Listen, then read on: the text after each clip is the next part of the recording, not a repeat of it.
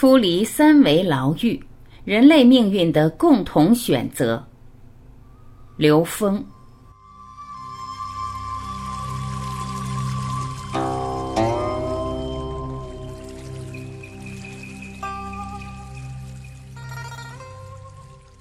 刘峰老师说：“人类身处狭隘三维意识构建的牢狱之中而不自知，自私和麻木占据了意识的大部分空间。每天考虑和争论的问题是：各自占有的空间太小，谁是犯人中的老大？如何改善狱中的生活环境？如何加大窗户的尺寸？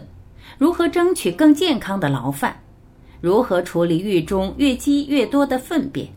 经常因为各自有限的权益互殴，打累了也会彼此暂时的妥协，还成立了牢房管理小组，平衡狱友们的利益。不幸，瘟疫开始在狱中流行，毒气弥漫在空中，水被粪便污染了，又发现房子很快就要塌了。有人突然明白了，当下最重要的是越狱。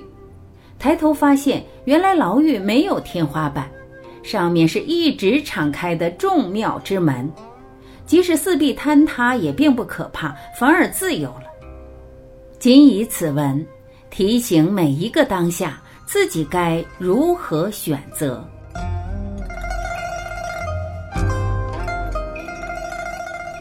感谢聆听，我是晚琪，我们明天再会。